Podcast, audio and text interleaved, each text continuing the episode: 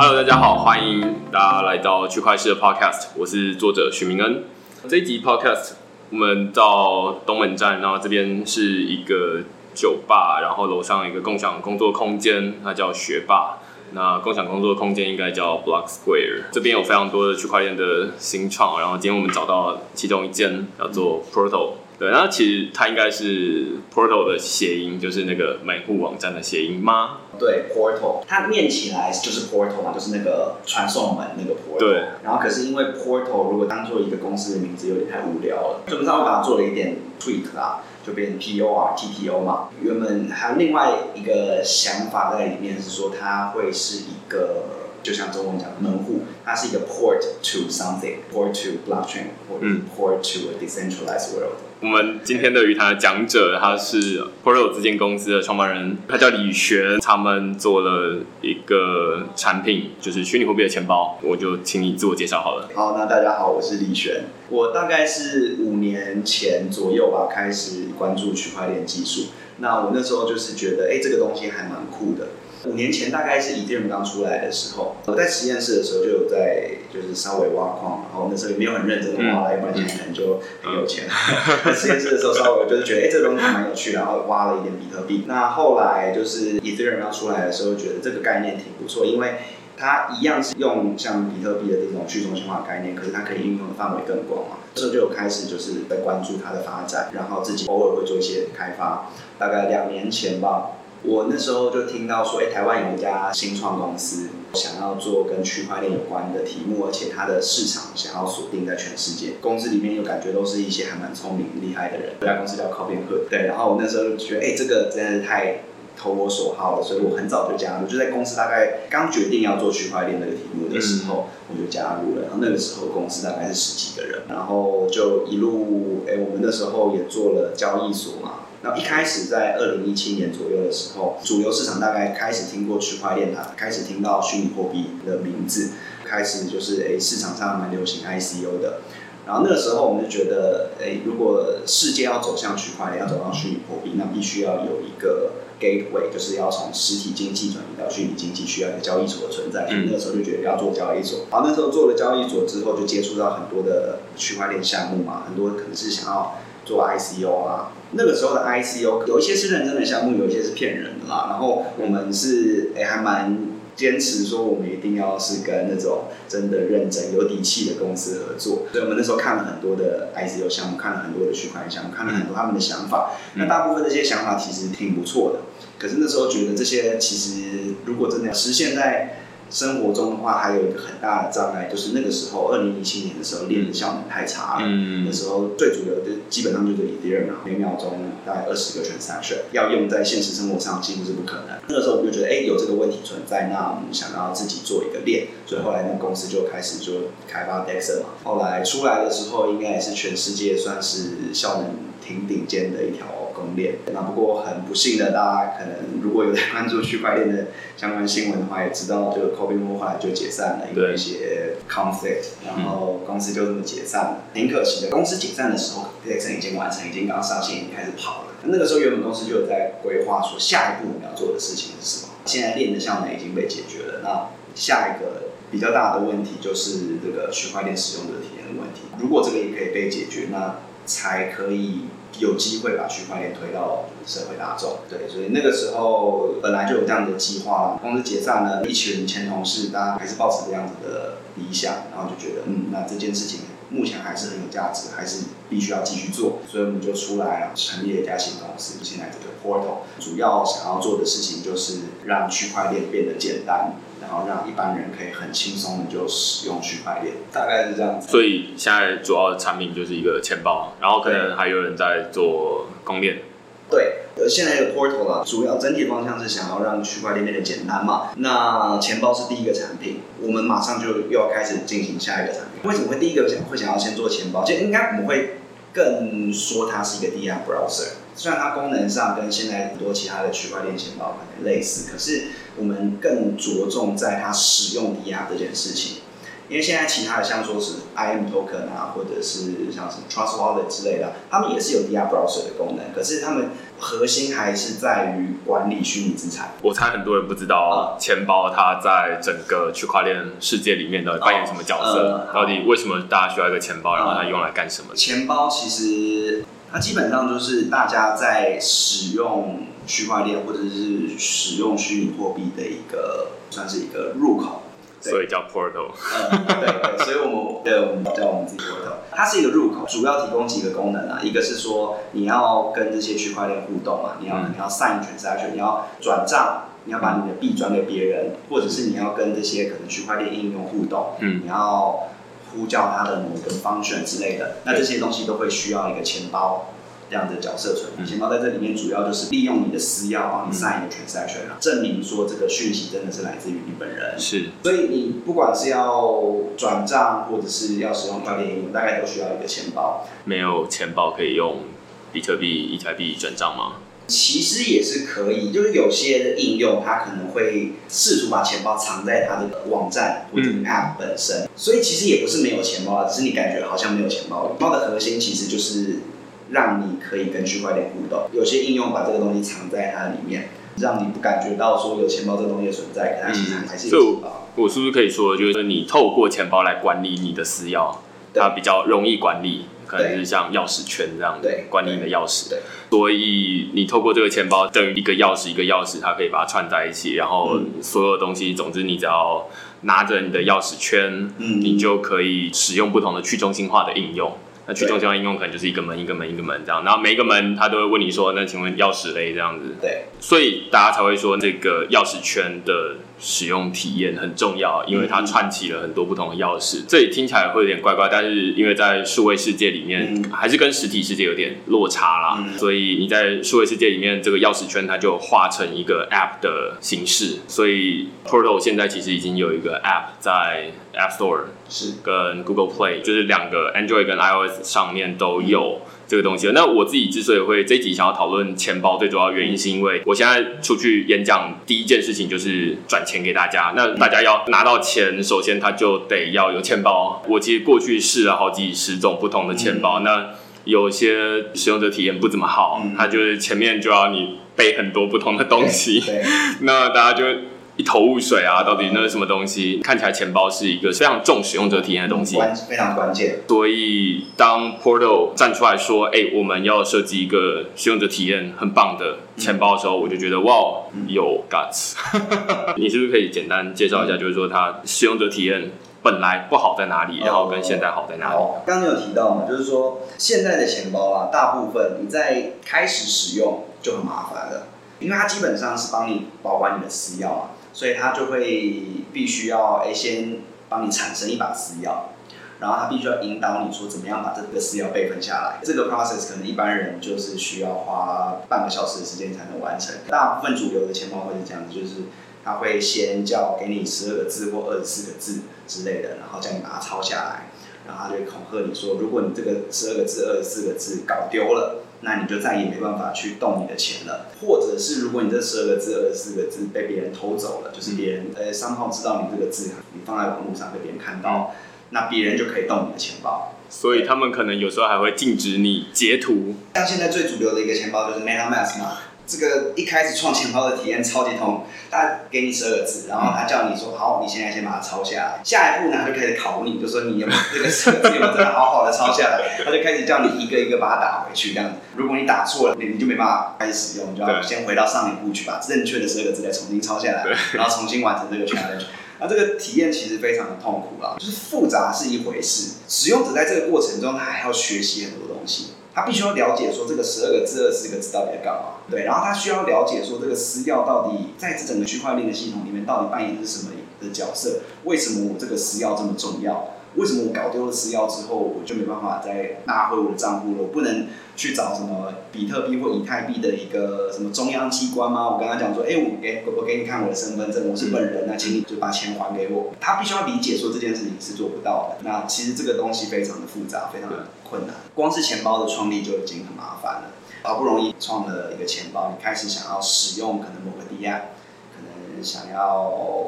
传个讯息给朋友，或者是传转个币给朋友，朋友朋友转个币给你，然后你就会发现，其实你做的每一个动作，你都必须要支付这个链上的手续费。这个是区块链的一个好处，也是一个坏处。就是好处是说，哎，所有这些权限啊，什么东西都是去中心化的，没有人可以偷走你的权限，就是你的权限完全掌握在自己手上。坏处就是所有责任也都是在你自己手上，所以像说付手续费这个件事情的责任，因为这个区块链它是有很多个节点来帮忙共同营运嘛，那这些人共同营运，它消耗电费，它总是要赚点钱嘛，对，所以你必须要支付一些手续费去 cover 这个就是营运费用，自己要负责这件事情，所以你做的每一件事情都要支付一点 Ethereum 或者是其他链的话，也是要支付那个链上的那个 native 的。原生币，哎，我现在其实只是想要试玩一下某个抵押，我发现我必须要先去买币，我没有币，我没办法开始使用。啊，其实大部分人在这里可能就放弃就离开，就觉得嗯，这个抵押看起来好像也没那么好玩。你要叫我在试用之前就先付钱，因为现在大家已经习惯这种 freemium 了，都是我先体验试玩，我玩了真的喜欢了之后再考虑要不要付钱。就像说 Ethereum 或者是这种区块链应用，它都是完全反过来，你要先有钱。那就算说，哎，可能有二十 percent 的人，好像他就决定他就是想要玩，他要获得一点。那接下来下一步，他就要去交易所创账号去买币。好，那这个买币的过程肯定是非常的痛苦，他必须要先，诶，创账号做 KYC，然后把钱从他的银行账户转到这个交易所账户，可能需要。半天一天的时间才能确认入账，入账完之后，他要去这个交易所上面挂单，然后买到币之后，哦，再把这个币转到他的钱包里面，他才终于可以开始使用。这整个 process 可能是一整天的时间吧？对，对啊。那有什么应用会让你愿意付出一整天的时间，然后去克服这重重困难，最后终于拿到一个币，然后开始玩？基本上是没有了。目前这些 DR 其实它要获得使用者是非常非常困难的。好，那有些 DR 他就想说，哎，我就是要获得使用者，所以他可能就会用 incentive，就是会用一些激励来吸引使用者完成这个 process。那所以他付出的这个 incentive 的成本很高，大概会是现在的这种传统的 mobile app 或者是网站的十倍以上，就是为了要让你有足够的动机去完成前面这个很痛苦的过程，然后开始使用到它的 app。所以现在的体验大概是这样子啦。对，这样子的体验基本上一般人是不太能够接受。那所以我们这边做的事情其实有几个，刚刚的每一步我们都有一个 solution 去解决它。第一个是说，就是钱包创立的这个部分。对，当然去中心化的概念很好，就是你自己保管你的私钥，权限由自己控管，这样子的概念很好，没错。可是这个流程有点复杂，而且一般人假设说他只是刚要开始体验的时候，他其实不需要这么高的安全性。所以，我们这边提供的是说，我们是一个混合中心化跟去中心化的系统。在一开始你下来我们钱包的时候，其实我们是会先帮你产生好 key，钱包都先创立好，然后就上一把 key 给你，一下载完马上就会开始使用。在这个阶段，你甚至都不需要备份任何的私钥啊，什么什么东西。那慢慢的，哎，你先试玩了一阵子，你发现你。钱包里面开始累积了一些资产，或者说你这个跟玩这些游戏的这些记录，对你来说是重要的、有价值的，那我们就会再引导你说开始，哎，去帮你的这个账户绑定一个 email。好，在这个阶段的时候是绑定我们 Block 系统的账户，那让你可以在假设说你手机遗失了，或者是你想要在另外一个装置登录同样的钱包，也都可以做得到。嗯。对那在这个阶段还是中心化代管。那假设说你这个里面资产真的多了，而且你或者是说你开始学习到这个去中心化精神，你开始了解这个怎么运作的，然后你会知道说，哎，虽然说我们 Blocko 这边帮你把你的私钥控制的，就是保管的很好、很安全，可是终究我们还是一个中心化的公司嘛，我们还是。可能会被害，或是有可能会出什么意外，对，所以你想要掌握你自己的权限，那我们也还是可以做得到。所以我们提供一个选项，让你可以中心化钱包升级成去中心化钱包。那你的资产还是放在同样一个地方，可是现在能够控制这些资产的权限是变成去中心，然后它这个就会取代掉我们伺服器里面帮你保管这把私钥。对，所以这整个 process 是有考虑到整个使用者从一开始接触区块链，到他慢慢的学习，懂得更多东西的整个历程。对，不是只是一开始我就很不负责任，就说嘿，医生只叫你备份下来这样。就是其实每个步骤都是蛮精心的规划的啦。对，让你可以一开始也可以很简单的开始使用，然后后面也可以得到一样的安全性。对啊，我之前也有创，因为使用过很多不同的钱包，然后我自己印象深刻，包含你刚刚提到这种会考试，然后还有那种后续来帮你上课，例如说 I am Token，好像有一阵子它就是，我记得它有一阵子也是会出几个考题，对对对对，就是考你一些关于区块链的概念，对对对，然后还有一些私钥，你答错的话就叫你这个什么去读一些东西，对对对对对对，再考一次，对，所以其实大家都。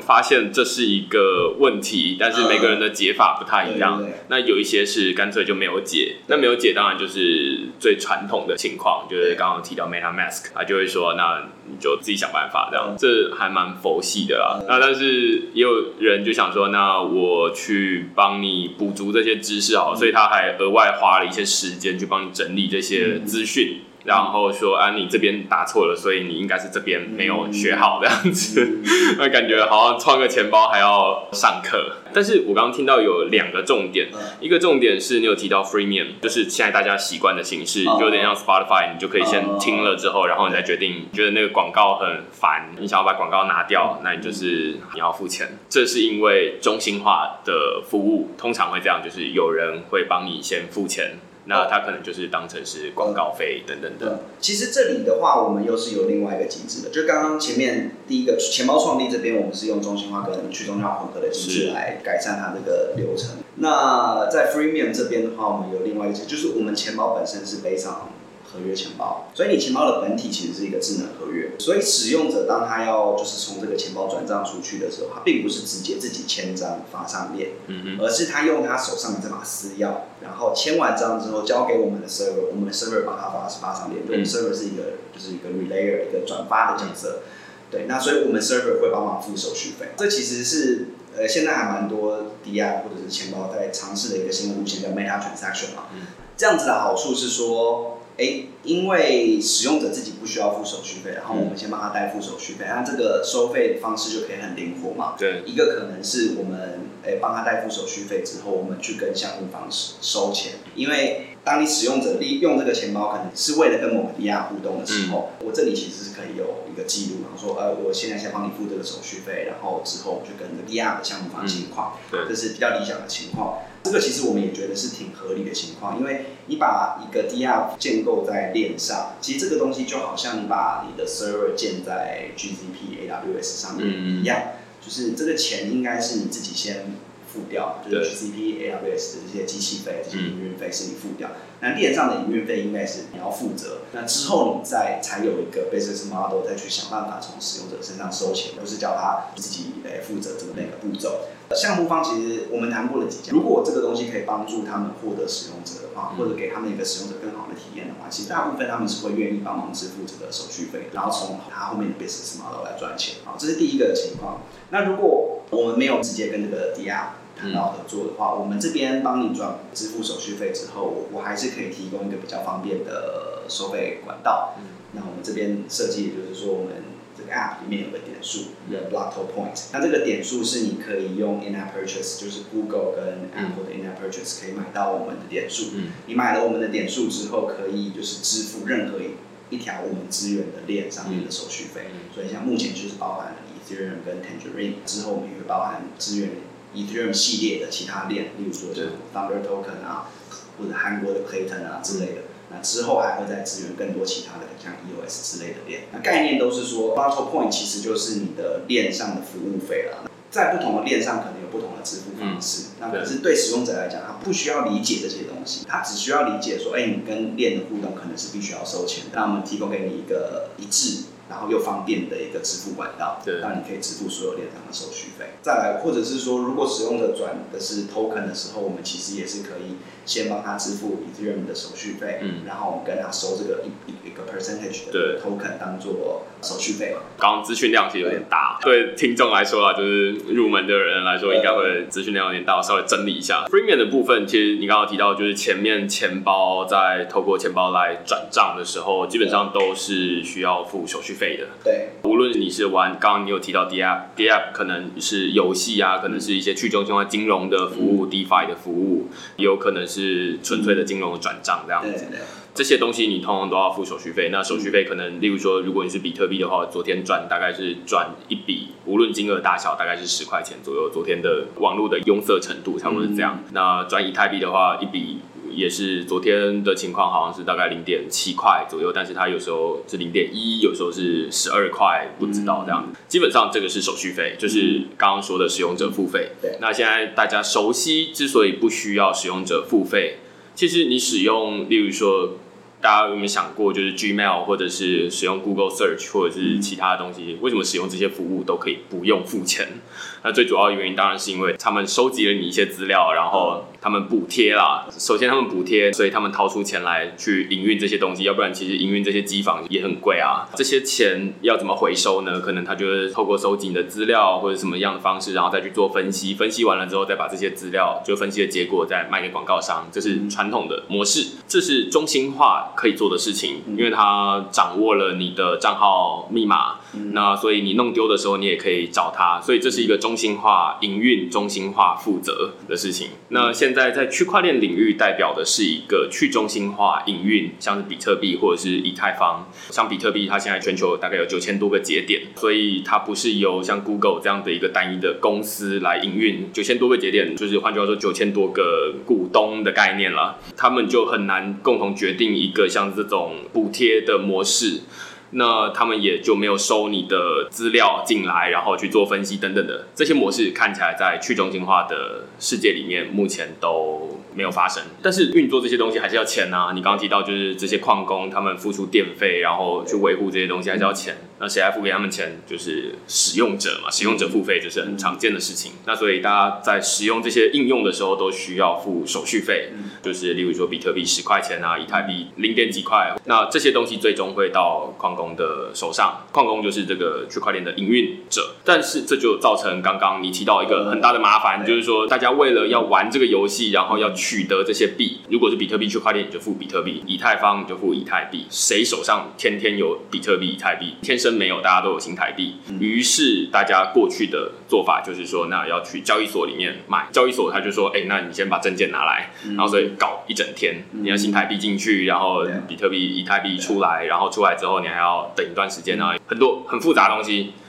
于是你刚刚提到一个很大的重点，就是说不要那么麻烦了，你用我们的 App。然后我们弄一个点数，那这个点数你可以直接在 in-app purchase，就是你这个 app 里面就可以付新台币了。扫个脸，然后刷个指纹就可以获得这个点数。对，然后这个点数基本上等于是手续费的概念。对。但是你其实不直接持有这些比特币或以太币的手续费，而是 portal 帮他付了。我帮你付。所以他们基本上可能是代表等值，反正就有一个类似的价值这样的相对应的关系。那所以大家就可以。不要再为了手续费而去交易所。你去交易所，你可能要买大笔一点，然 后比较划算这样子。所以这是一个很简单降低使用门槛的方式。那为什么之前大家都没有想到呢？我猜可能是因为最近大家才发现说，哎，原来我们可以帮使用者付手续费啊。你刚刚提到的，就是 Meta Transaction 这个机制，应该其实这个也有一段时间了，只是说它也是最近慢慢发展的比较完整了。目前我看到也只有我们是把 Meta Transaction 跟这个 In-app Purchase 结合起来，然后提提供一个方便的付费管道，因为以往啊，人家可能使用这个 Meta Transaction，它的 model 就是跟 D R 谈，它提供 Meta Transaction 这个选项给 D R，对，所以它只能支援 D R 帮使用者付手续费这样子，所以使用上的比较局限。像是现在比较常见的圣人大道 Self，对他们自己也有实做了一份类似像这样子 Meta Transaction 的机制，所以他们就是说你要用他们的 D R，然后你。就可以不用付手续费，你也可以把他们的代币转出去。之前我录圣人大道的时候就没有使用这个 D App，于是我就要自己付手续费，然后我就录了其中一集，就说啊，没有啊，明明就要手续费啊之类的。后来有人传讯息来纠正我，所以我就是发现它有两种付费管道。Anyway，这边你刚刚还有提到，除了 Freemium 之外，我觉得还蛮有趣的。另外一个降低使用门，你会说这个创建钱包。你同时有两种模式，一种是中心化的，一种是去中心化的。然后一开始，因为大家熟悉中心化的做法，所以基本上都帮大家创中心化的钱包。换句话说，私钥由你管理。对，由我们管理。OK，呃，但是当你使用的熟悉了，或者是你觉得有点像是游戏你上钩了，于是你突然觉得说，哎、去中心化自己保管比较有信心了，对对那我就自己来管理。你刚用一个很特别的词叫做升级，对对对，你会说中心化到去中心化是一个升级，嗯，所以看起来你会觉得说中心化它是一个比较不安全的做法我。觉得它还是一个比较过度的做法吧。我自己还是比较倾向于说，哎、大家如果有这个能力，可以就是用去中心化方式来管理自己的私钥。可是问题是，就像刚刚讲到的，就是其他的钱包，它的方式会是在你一开始使用这个钱包的时候，就先强迫教育你怎么样去使用这个去中心化钱包。那我觉得这个是心理上还有就是使用者。体验这个心路历程上一个不太好的设计啦，因为使用者他还不知道他到底可以用这个东西做什么，他还不知道他有多喜欢这个体验，多喜欢这个去中心化钱包的概念，对。然后你就必须要强迫他说，哎、你现在就要学会，要不然我就不让你用。对。啊，那这样子大部分的使用者就会放弃了。所以现在有两个障碍，一个障碍是你还没有玩到你就先付钱，对啊，另外一个是你还没用到你就要先学。就要先先好学，对烦啊，对哦。啊，所以这个，对对对，所以我们主要是让他进入容易。一开始玩的时候，你不要学，也不需要先付钱，你就先开始玩就对了。然后你玩了之后，你发现哎你喜欢玩了，你再慢慢的去学，再慢慢去了解这背后的原理是什么。嗯，那因为你已经有一些 attachment，就是已经跟你的这些虚拟资产已经有一些情感了，那你才比较有更强的动机去真的学会这些东西嘛，或者说开始付钱嘛。我觉得同意，而且这其实才是比较主流的做法。应该是说，你用 Line 在传讯息的时候，你一开始传没三条讯息，或者你里面没有朋友，Line 也不会跳出来说，哎、你有没有备份你的讯息？因为没有讯息要备份什么？钱包也是一样，里面没有钱，然后你就叫我备份我的钱包是怎样？所以有很多的做法。那现在看起来，你们基本上还是想办法降低大家的使用摩擦力啦。对，降低摩擦力的方法，基本上就是迎合大家的使用习惯。对，然后再慢慢的提供一个选项，因为你其实内心里面还是希望大家是去中心化管理，我才不想帮你管这么多东西。对啊，大家熟悉了，然后了解了之后，我觉得大家还是会慢慢的过渡到，就是当然还是会有些人坚决不想要使用这种去中心化的 solution，嗯 that's fine。可是总是会有些人慢慢的过渡到，就是进入这个去中心化的世界。嗯，所以目前看起来，基本上大家使用钱包。钱包其实就跟实体的钱包差不多，嗯一个最基本的功能就是收钱跟付钱。那你刚其实还有提到浏览器，这其实就大家很不熟悉。Line 的钱包里面不知道有没有浏览器，这样它可能有浏览器，但是它可能是在即时通讯软。总之，不会有人说钱包是里面有一个浏览器，这好像是在区块链领域很特别的一个现象。嗯为什么钱包里面会装浏览器？目前状况是这样，就是这些区块链应用啊，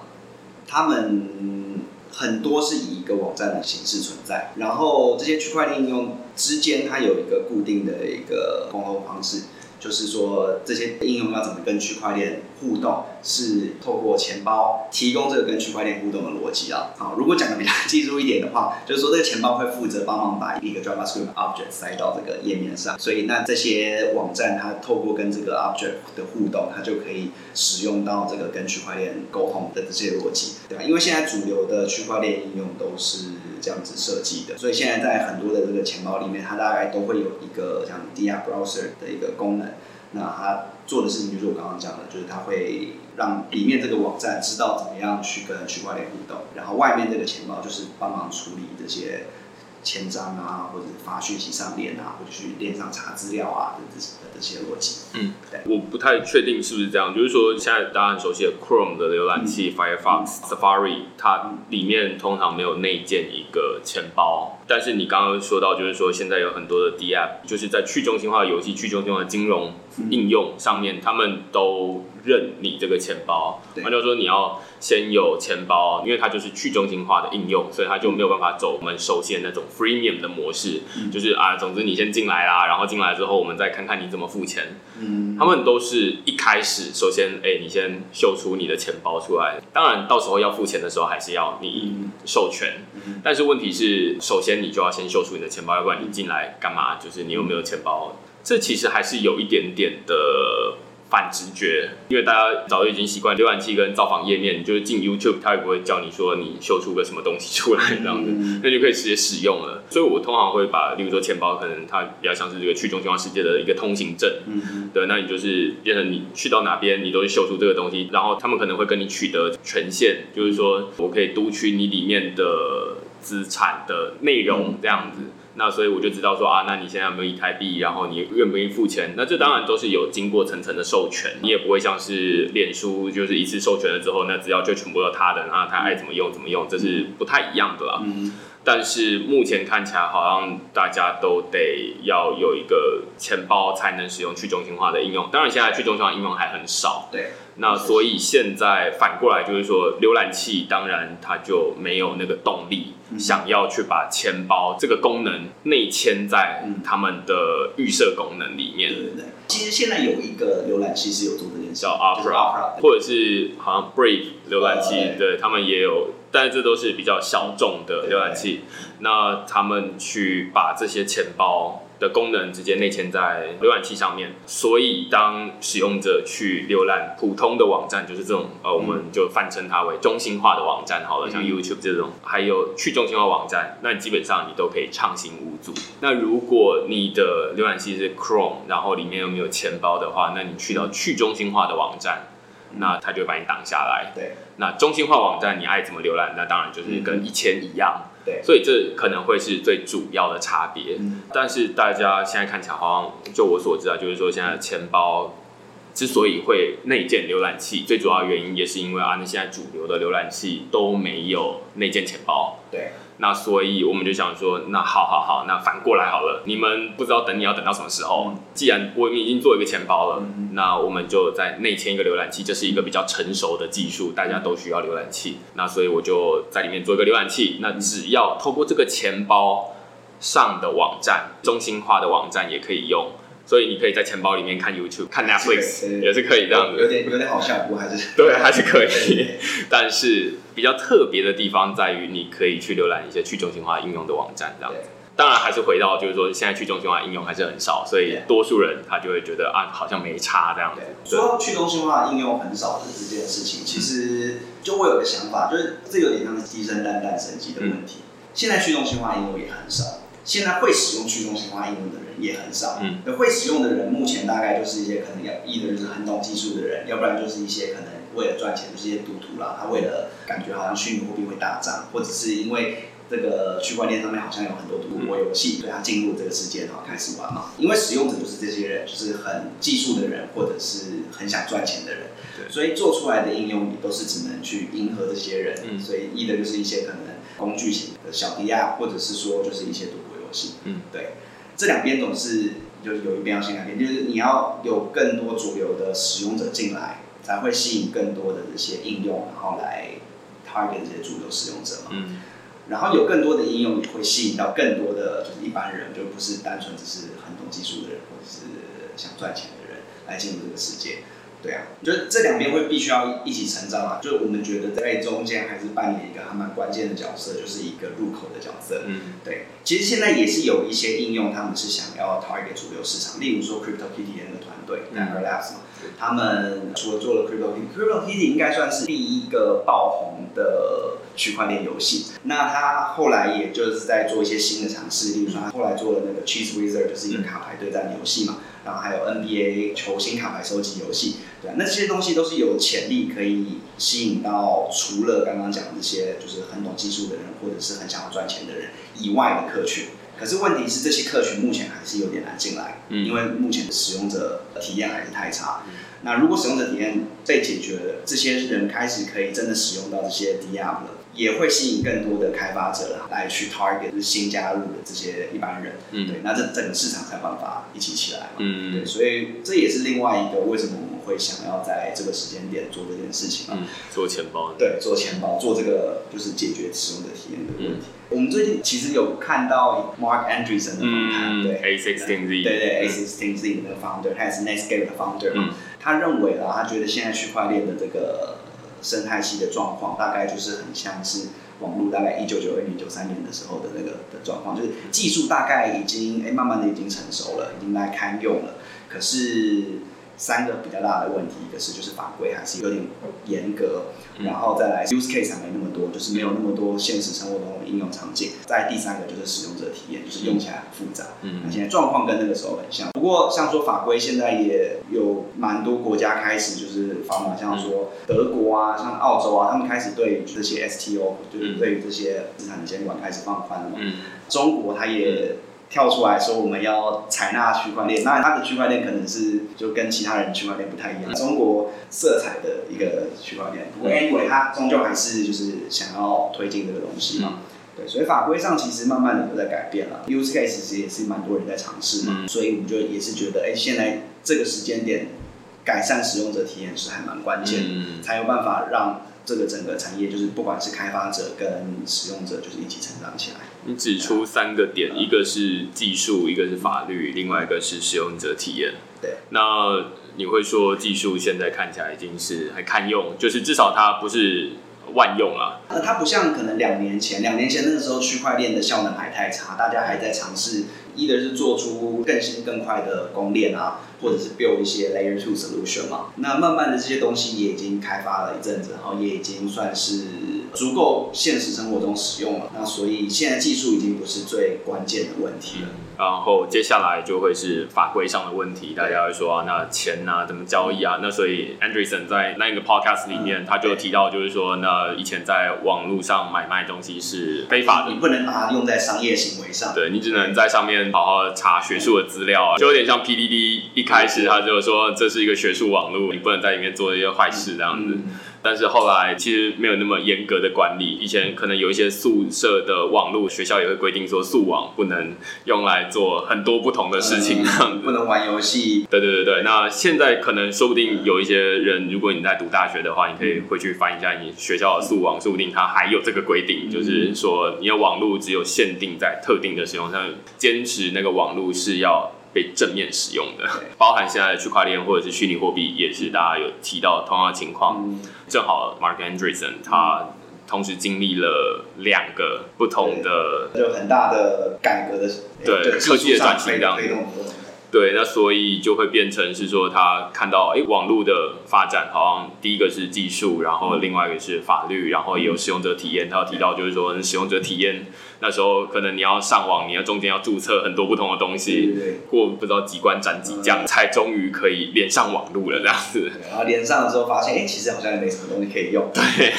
再套回刚刚我们前面讲的情况，你就会发现，哎、好像跟现在区块链蛮像的。对，就是哎、好像大家都会说里面好像都有很多做坏事的东西啊，嗯然后而且现在法规好像还不允许啊，嗯然后慢慢的开放，然后技术好像还不太堪用，但是好像现在还有一点用途，不知道到底都用来干嘛。那最后就是使用者体验。嗯那当然技术你会觉得被解决了一部分，然后法规是你无力解决的事情。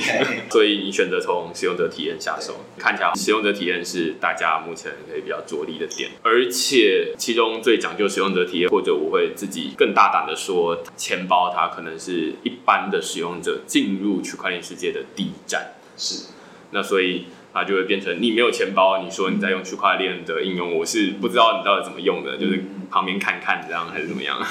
对，那所以它的使用者体验变得非常重要。如果你把这个区块链去中心化世界看成是一个，例如说一个运动场的话，现在看起来要进这个运动场的那个入口很窄，而且中间你可能还有很多的挑战，你要先做完三铁，拿第一名之后 才能进去这样子。然后里面的人都在想说，为什么大家都不进来？里面的人会觉得说，哎这人怎么这么少，有这么难吗？这样子，其实就真的蛮难的这样子。那所以现在会有很多人会想要打开入口，让它变得简单一点。就我所知，像是 Line 他们在做的区块链，那他们很强调第一个很大的重点就是说，我们有很好的使用者体验的团队，然后我们要设计一个很好用的钱包。然后最近我有写过，就是韩国的 Clayton，你刚刚提到，他们 Kakao 也说，哎、我们要做一个使用者体验很好的的钱包，因为我们以前都有很多成功的经验，就是我们做了一个使用者体验很好的东西，那我们现在要把这个经验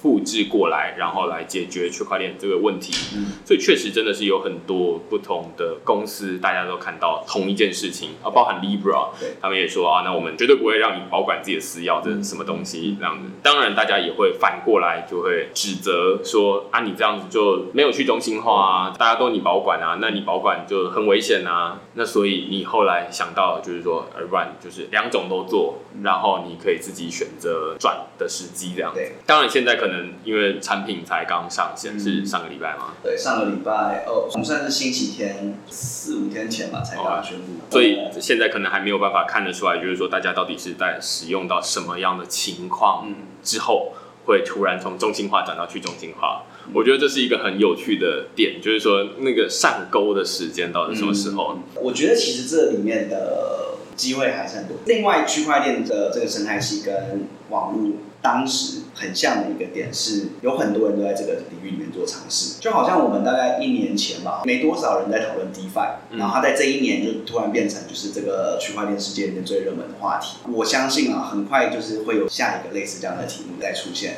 因为现在其实很多人在多方的尝试嘛，哎，区块链到底在应用在什么领域上比较好？然后应用在游戏上发行 ERC 七二一的 token，让你真正拥有你的游戏里面的资产，就是你这把宝刀，你可以带着到另外一个游戏里面去使用，而不是只是跟着这个游戏。假设说这个游戏它倒了，那你里面投注的心血跟金钱就全部都不见了。嗯这是一个嘛，或者是像说也有很多人在尝试把它用在供应链啊，或者溯源啊上面，对啊，所以其实这个市场里面的动量还是很大的，就是还是有很多人在做各种多方面的尝试。嗯，可是真的要讲说它到底什么时候会起飞，我觉得这个很难说。所以我觉得机会会一直都有。嗯那我们就是在这里面做好我们自己的本分，帮忙让这个 process 更有机会发生，然后更快的发生。对，所以目前看起来好像就是你刚刚提到，就是说现在大家在做尝试啊，大家不会说啊，我们就是马上。做这东西就是嗯一定会赚钱这样子，因为大家永远不知道，就是说这到底是怎么用。对啊，那可能再套一个同样的例子，就是说，